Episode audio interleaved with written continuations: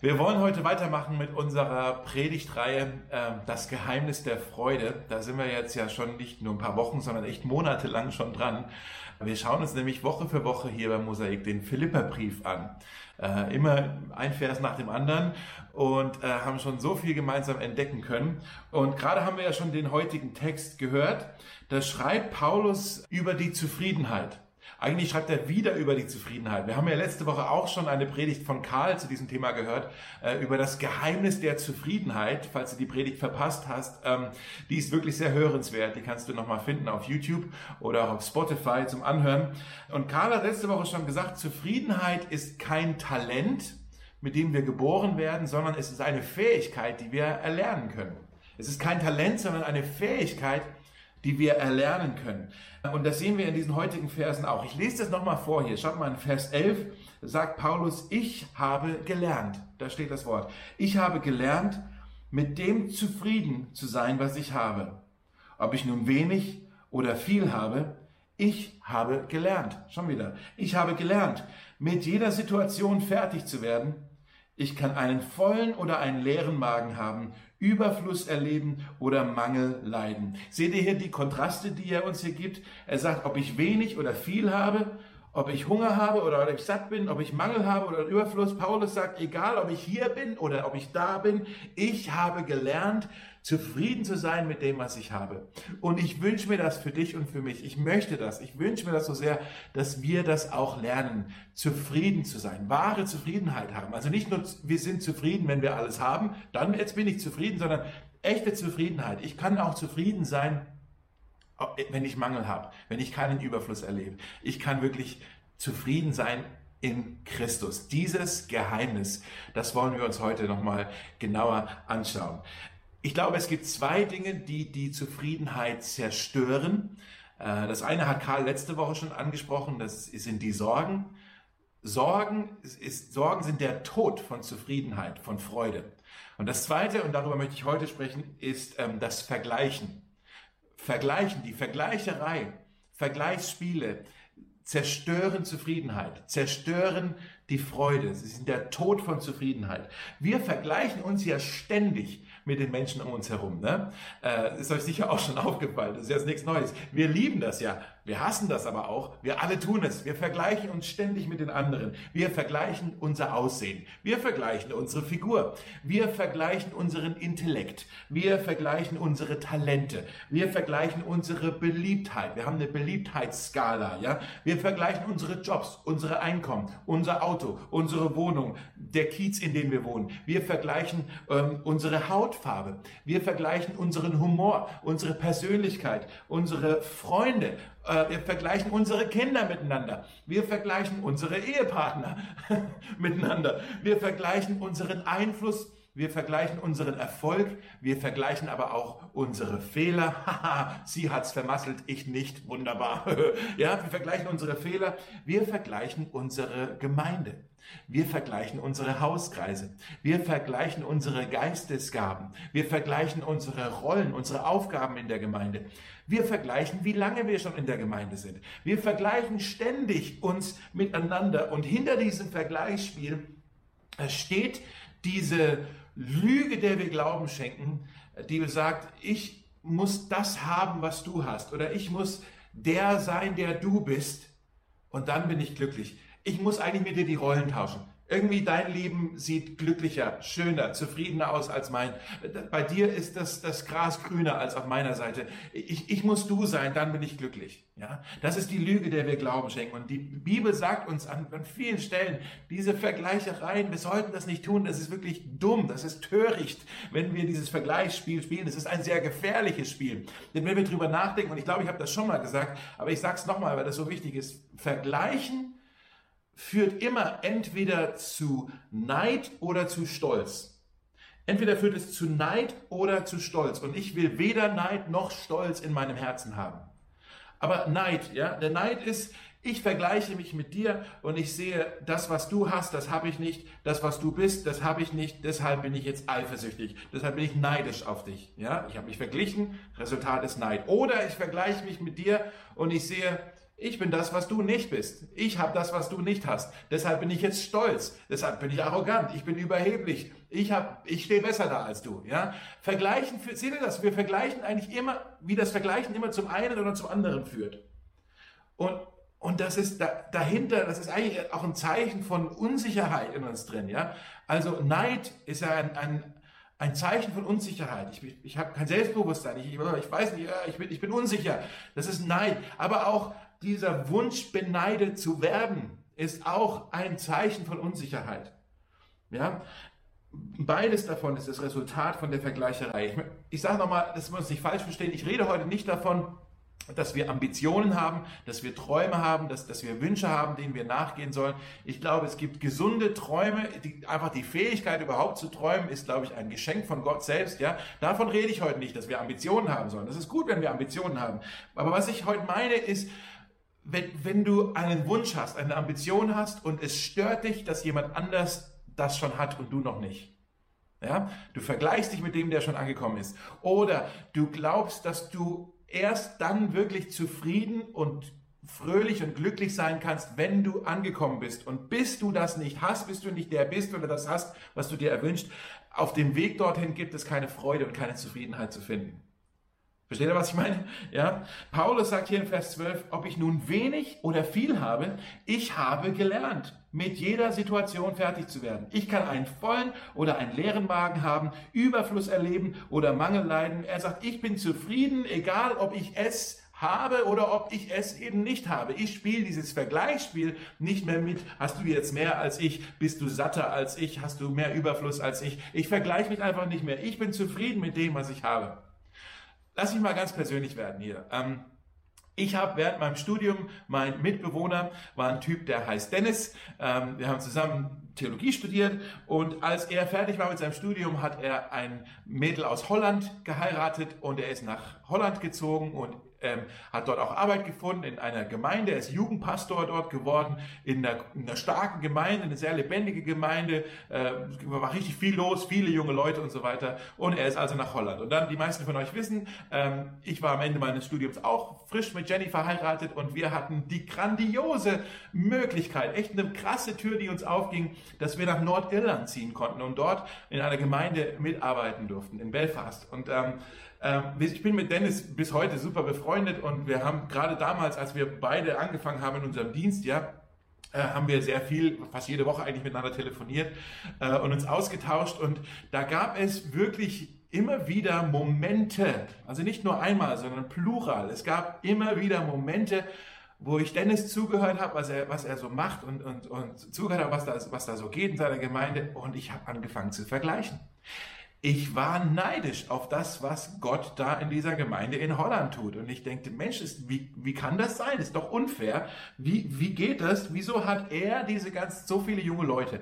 Wieso hat er so viele kreative Leute? Wieso hat er so ein scheinbar endloses Budget für alle seine Ideen? Ja, das ist doch nicht fair. Ich habe verglichen und hat, ich war echt, es hat mich zermürbt, dieses, dieses Vergleicherei, dieses, dieser Eifersucht, dieser Neid. Ja, ähm, und dann eigentlich ein paar Jahre später hat sich das gleiche Schema nochmal wiederholt. Ähm, manche von euch wissen, wir sind äh, 2012 nach Berlin gekommen, äh, waren aber nicht beim Mosaik von Anfang an, sondern haben, sind eigentlich nach Berlin gekommen, um hier eine Gemeinde zu gründen. Ähm, Saddleback hier in Berlin haben wir gegründet und das war 2012, 2013 und äh, mein Freund, der Sebastian, hat das gleiche, was wir hier in Berlin gemacht haben, in Buenos Aires in Argentinien gemacht.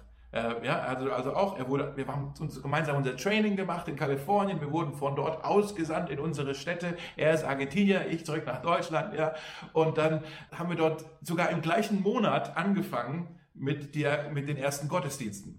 Und Gemeindegründung, für diejenigen von euch, die beim Mosaik ganz am Anfang auch mit involviert waren, ihr wisst, Gemeindegründung ist echt Knochenarbeit. Das ist harte Arbeit. Da, da geht es ganz schön zur Sache. Man investiert, man investiert, man investiert. Und für eine ganze Weile kommt ehrlich gesagt noch gar nicht so viel bei rum. Ja, man investiert und, und man sieht noch sehr wenig Resultate. Und ich fand das am Anfang schon, ich war relativ schnell sehr müde. Gleichzeitig aber habe ich mit dem Sebastian telefoniert in Buenos Aires und bei dem ging's ab. Die Gemeinde ist von vornherein explodiert. Leute sind gekommen, haben sich bekehrt, haben sich taufen lassen, wollten Mitglied werden. Und ich habe gedacht, Mensch, der macht genau das Gleiche, wie ich hier auch. Wir haben genau das Gleiche gelernt, wie man Gemeinde gründet. Der betet bestimmt genauso voller Glauben für seine Gemeinde wie ich hier für meine. Und wieso geht's da so ab und wieso passiert hier nichts? Gott, das ist doch jetzt nicht fair. Gott, wieso hat der so viele Leute? Gott, wieso geht's da so ab und bei mir nicht? Und ich, ich weiß, wenn ich das jetzt selbst ausspreche, wie absurd sich das eigentlich anhört, weil das ja natürlich eigentlich total bescheuert ist, überhaupt Gemeinden miteinander zu vergleichen.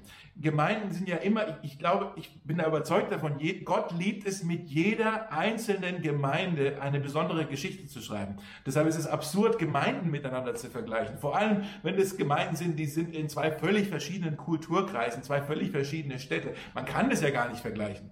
Aber trotzdem, weil ich schreibe, ich, ich weiß, es ist absurd, aber ich, ich sage es euch trotzdem, weil das für mich trotzdem so ein ganz, eine ganz reale Emotion war, die ich da gespürt habe. Sowohl vorher schon bei Dennis und dann nochmal mit Sebastian. Gott, warum da und nicht hier?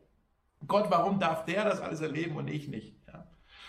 So, ich bin nicht zu ehrlich für euch, ich weiß es nicht. Ähm, ich habe dann eine Predigt gehört, als ich mich da so mit beschäftigt habe. Hat jemand gepredigt über Johannes 21. Das ist so die Geschichte des nach der Auferstehung, wo Jesus mit Petrus am Ufer von einem See unterwegs ist und sie unterhalten sich und Jesus fragt Petrus dreimal, Petrus, hast du mich lieb? Und dreimal antwortet Petrus, ja, Herr, du weißt, dass ich dich lieb habe. Und dreimal sagt Jesus daraufhin, weide meine Schafe. Also kümmere dich um meine Leute, kümmere dich um die Gemeinde, ja.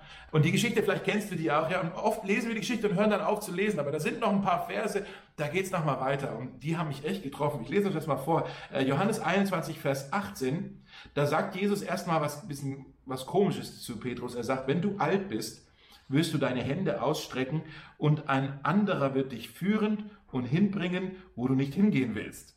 Hört sich jetzt erstmal ein bisschen komisch an, ne? Aber dann wird es auch erklärt. Da steht dann, so deutete Jesus an, auf welche Weise Petrus sterben würde, um Gott damit zu verherrlichen. Dann forderte Jesus ihn auf, folge mir nach. Und dann steht da, Petrus drehte sich um und sah Johannes. Was ist mit ihm, Herr? Das ist diese Frage, ne? Was ist mit ihm, Herr? fragte Petrus. Jesus erwiderte, wenn ich will, dass er am Leben bleibt, bis ich wiederkomme, was geht das dich an? Folge mir nach. Was geht das dich an? Folge mir nach. Diese acht Worte, Leute, ähm, als ich das dann zu dem Zeitpunkt gelesen und gehört habe, die haben mich getroffen. Äh, die waren wie Desinfektionsmittel auf einer offenen Wunde. Kennt ihr das? Ne? Eine offene Wunde, du machst Desinfektionsmittel drauf das brennt wie Sau. Das sticht, das tut weh und dann heilt es. So waren diese acht Worte für mich. Die haben gebrannt, die haben, oh, das, das hat wehgetan, das zu hören, aber es war auch heilsam. Was geht das dich an? Folge mir nach. Folge mir nach. Es war so, als Gott zu mir gesagt hat, Dave, was, wenn ich Seba und seiner Gemeinde in Buenos Aires all das gebe, was du nicht hast, all das gebe, was du dir wünschst? Was geht das dich an? Wirst du mir dennoch nachfolgen? Wirst du mich dennoch lieben? Hm. Und ich muss zugeben, wenn ich schon mal ehrlich mit euch bin, ja, dieses Ding, dieses, dieses Vergleicherei-Ding, das ist für, bei mir schon irgendwie, solange ich denken kann, ist das irgendwie schon immer ein Thema. Auch dieses Ding so neidisch sein oder auch Stolz ist für mich ein volles Thema. Ich mache das schon so lange rum. Ich kämpfe damit, ich hader damit wirklich. Und, und, auch nicht nur bei Sachen so oh, Gemeinden miteinander vergleichen, weil das halt jetzt irgendwie mein, mein Job ja auch ist. Ne? Nee, das wird auch manchmal so richtig persönlich. So Gott, warum bekommt der jetzt die Anerkennung und ich nicht? Kennt ihr das? Oder Gott, warum haben die anscheinend so eine erfüllende Ehe und bei uns ist es nicht so? Gott, warum haben die ein gesundes Baby auf die Welt bekommen und wir haben wieder eine Fehlgeburt? Gott, warum sind, ist der hier ein, ein, ein besserer Vater als ich? Warum kriege ich das nicht so hin wie er? Gott, warum ist hier der verlorene Sohn oder die verlorene Tochter wieder nach Hause gekommen und ist jetzt wieder im Glauben mit dir unterwegs? Aber mein großer Bruder ist immer noch weit weg von dir. Gott, warum hast du ihr Gebet erhört und ihr Familienmitglied geheilt, aber mein Gebet um Heilung hast du nicht erhört? Ich habe doch genauso geglaubt, ich habe doch genauso gebetet. Kennt ihr das? Dass wir dann eigentlich schnell werden, diese Vergleichsspiele, ähm, werden so Streitgespräche mit Gott, dass wir dann Gott Dinge vorwerfen, dass wir, äh, dass wir ihm vorwerfen, dass er andere bevorzugt, dass er uns nicht so wichtig nimmt. Wir drohen ihm mit der Faust und sagen, Gott, das ist nicht fair. das ist nicht fair, du hast die anderen mehr lieb als mich, das ist doch nicht fair. Und Jesus sagt, was geht das dich an? Wirst du mir trotzdem nachfolgen? Wirst du mich trotzdem lieben? Was geht das dich an, was ich bei den anderen mache? Und dann merken wir, okay, stimmt. Es geht mich eigentlich wirklich nichts an, Gott.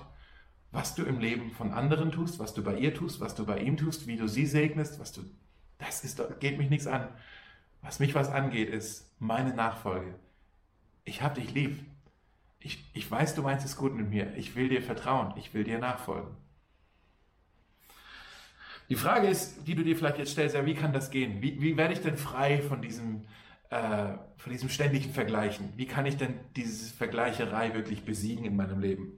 Ähm, kommen wir nochmal auf Paulus zurück. Er schreibt hier, ich habe gelernt, mit jeder Situation fertig zu werden. Ich kann einen vollen oder einen leeren Magen haben, Überfluss erleben oder Mangel leiden. Wie? Jetzt nennt er uns den Schlüssel, wie das geht. Und der nächste Vers, ich sag's euch vorneweg, ist der am meisten missverstandenste Vers in der ganzen Bibel. Wirklich. Ich glaube, kein anderer Vers wird so missverstanden und so aus dem Kontext gerissen wie dieser Vers. Also Paulus redet hier zum Thema Zufriedenheit. Viel zu haben oder wenig zu haben, egal, ich bin zufrieden. Wie geht das? All das ist mir möglich durch Christus, der mich stark macht. Ich glaube, wir verstehen den Vers oft falsch, wenn wir meinen, dass wir hier, ähm, weil wir jetzt ja zu Jesus gehören, so eine Art göttlichen Beistand bekommen, der uns zu Superhelden macht. Jetzt ist mir nichts mehr unmöglich. Ich kann jetzt fliegen. Ich muss es nur wollen. All das ist mir möglich. Durch, ja, ich kann unsichtbar sein. Ich kann fliegen. Ich kann in der Zeit reisen. Alles ist mir möglich. Das, aber das sagt Paulus doch überhaupt nicht. Aber diese Interpretation von diesem Vers, ich bin mir sicher, die habt ihr schon so gehört. Ja, dir ist jetzt nichts mehr unmöglich. Du kannst alles erreichen. Du kannst alles bekommen. Jeder deiner Träume wird wahr werden. Alles ist dir möglich. Alles ist mir möglich durch Christus, der mich stark macht. Aber das sagt Paulus hier nicht. Wie gesagt, Sportler zum Beispiel, die, die beten das äh, vor, vor einem Spiel, ja, christliche Sportler. Ich werde dieses Spiel gewinnen durch Christus, der mich stark macht. Ähm, oder vielleicht, wenn du in der Uni bist und, und eine, eine, Klausur schreibst oder irgendwie eine Prüfung hast, ja, Gott, du, ich habe nichts gelernt, aber alles ist mir jetzt möglich durch Christus, der mir jetzt hilft und ich krieg trotzdem meine Eins, ja. Oder falls du irgendwie äh, Geschäftsmann bist und den nächsten Deal abschließen willst, ja, oh, hoffentlich äh, komme ich hier gut bei raus, alles ist mir möglich, ich werde diesen Deal bekommen durch Christus, der mich stark macht, ja. Wir, wir denken oft, oh, das ist hier der, der Gewinnervers, aber das sagt Paulus eigentlich nicht. Paulus, wenn er sagt, alles ist mir möglich, sagt er nicht, ich kann alles, sondern er sagt, ich komme mit allem zurecht. Ich komme mit allem zurecht in jeder Situation. Und das heißt eben nicht nur, durch Christus kann ich gewinnen. Durch Christus bin ich der Held. Durch Christus bin ich stark. Durch Christus werde ich reich. Durch Christus bin ich der Knaller. Sondern auch durch Christus kann ich verlieren und trotzdem okay sein. Durch Christus kann ich arm sein, kann ich Hunger leiden, kann ich schwach sein, kann ich am Ende sein und ich kann trotzdem Zufriedenheit erleben. Durch Christus komme ich mit beiden zurecht. Ich hebe weder ab, noch werde ich neidisch. Ja, ich komme mit beiden zurecht. Seht ihr, das ist eigentlich das gleiche Prinzip, was wir die ganze Reihe hindurch jetzt eigentlich immer wieder gesehen haben. Das Geheimnis der Freude. Paulus hat es entdeckt, das Geheimnis der Freude die Freude ist nicht das Resultat von den perfekten Umständen um uns herum, sondern die Freude fließt aus einer Beziehung mit einer Person. Es sind nicht die Umstände, es ist eine Person und diese Person ist Jesus. Das ist der Schlüssel hier. Durch Christus, das ist das Schlüsselwort. Paulus sagt, Jesus ist meine Freude, Jesus ist mein Leben, Jesus ist wirklich alles, was ich brauche. Und deshalb muss ich mich jetzt nicht länger vergleichen. Ich muss nicht mehr neidisch sein. Ich muss nicht mehr stolz sein. Alles ist mir möglich. Das heißt, wenig haben oder viel haben. Beides ist mir möglich durch Christus. Gewinnen oder verlieren. Komme ich mit beiden zurecht. Durch Christus. Ähm, satt sein oder hungern. Beides ist mir möglich. Alles ist mir möglich durch Christus, der mich stark macht. In jeder Situation. Er ist meine Freude. Er ist meine Zufriedenheit.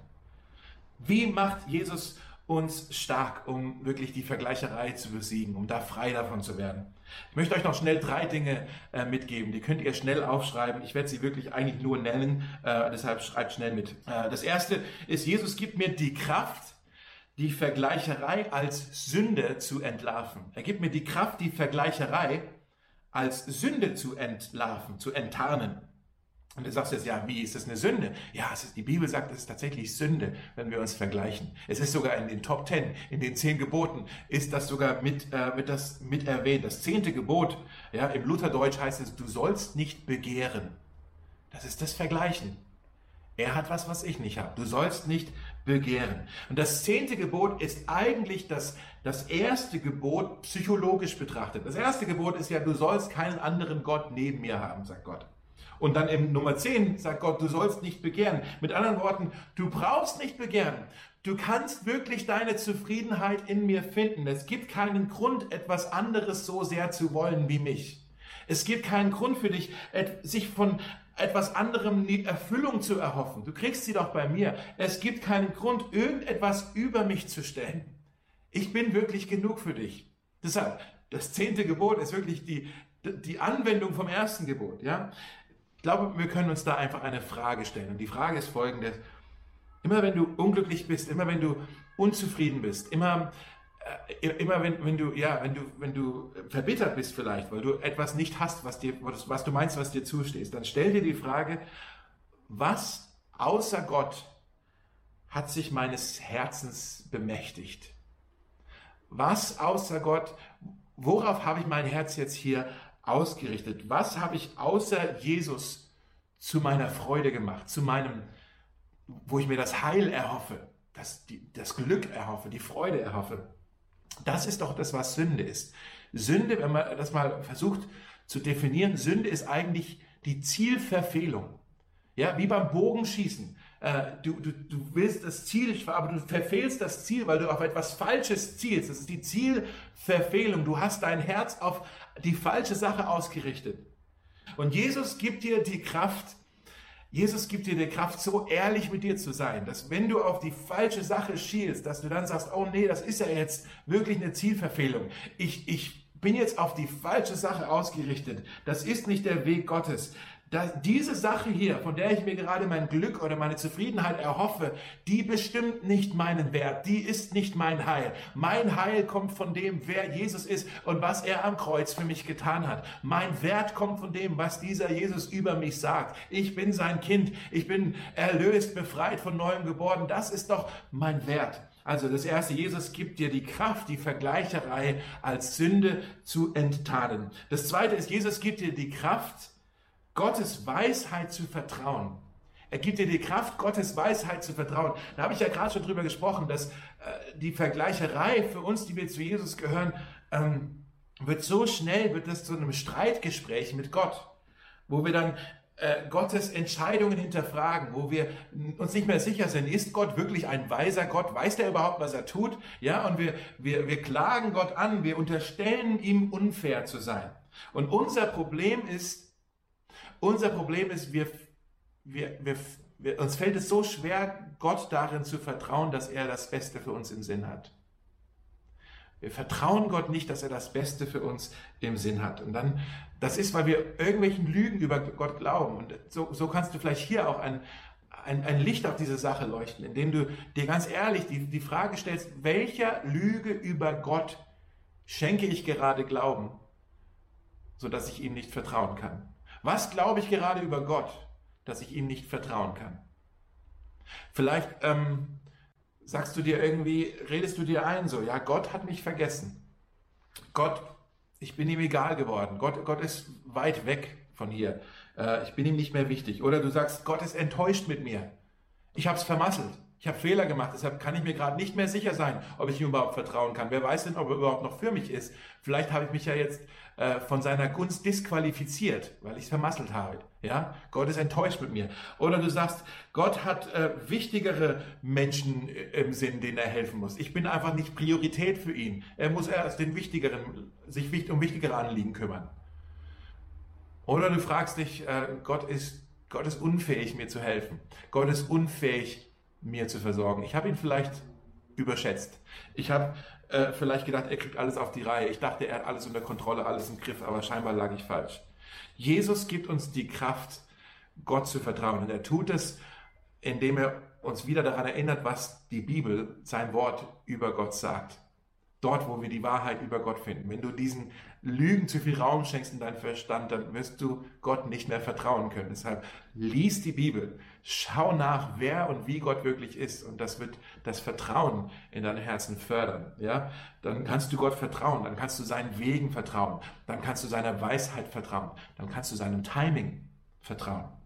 Und das führt dann vielleicht auch schon zum dritten. Jesus gibt mir die Kraft, dankbar zu sein für das, was ich habe.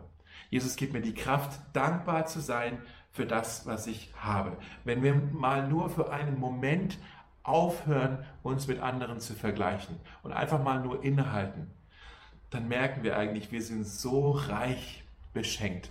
Wir sind so reich gesegnet mit allem, was wir haben. Selbst den Atemzug, den ich einatme, um zu euch zu sprechen, selbst dieser Atemzug ist ein Geschenk von Gott.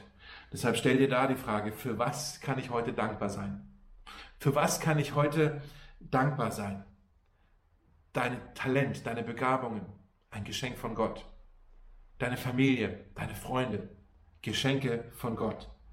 Deine Uni, dein Job, deine Fähigkeiten, die du hast, die du erlernen durften, die Fähigkeiten, mit denen du arbeiten kannst, Geld verdienen kannst. All das ist dir doch letztendlich von Gott geschenkt worden. Die Wohnung, in der du wohnen darfst. Dein Aussehen ist ein Geschenk von Gott. Deine Hautfarbe, ein Geschenk von Gott. Dein Verstand, deine Persönlichkeit, dein Humor, deine Gemeinde, deine Kleingruppe. All das sind Geschenke von Gott. Im ersten Korintherbrief, in Kapitel 4, äh, schreibt Paulus was dazu und ich, ich mag hier die, eine, eine freiere Übersetzung dazu. Da heißt es, ist nicht alles, was ihr habt und alles, was ihr seid, ein reines Geschenk Gottes? Was also soll dieses Vergleichen und Konkurrieren bringen? Ihr habt doch schon alles, was ihr braucht. Und wisst ihr, ich nenne das hier das, ähm, das Sahnehäubchen-Prinzip. Das Sahnehäubchen-Prinzip. Wir alle mögen ja die, die, Sahne auf dem Kuchen. Ja?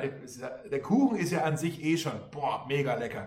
Aber dann noch ein Sahnehäubchen obendrauf, oh, es ist lecker. Sahne auf dem Kuchen ist wirklich, jetzt ist was, was eh schon gut ist, noch ein bisschen besser geworden. Ja?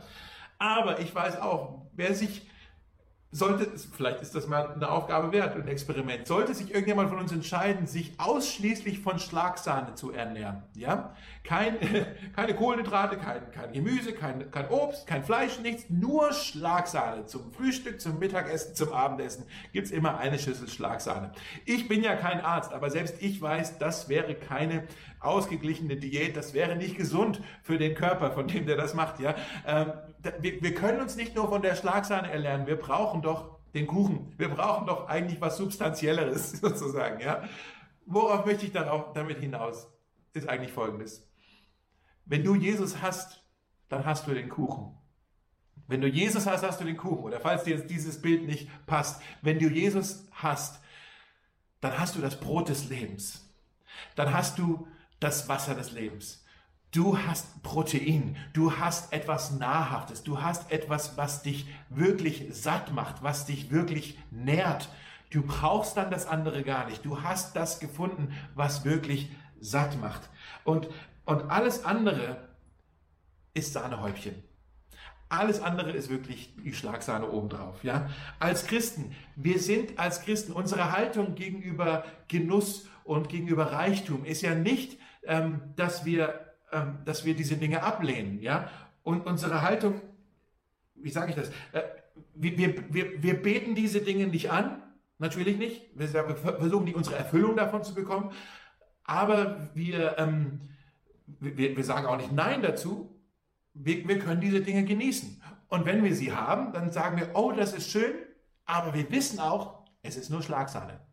Denn wenn wir die Dinge wieder verlieren, und wir können diese Dinge jederzeit wieder verlieren, das haben wir gelernt jetzt während Corona, oder? Alles kann uns genommen werden.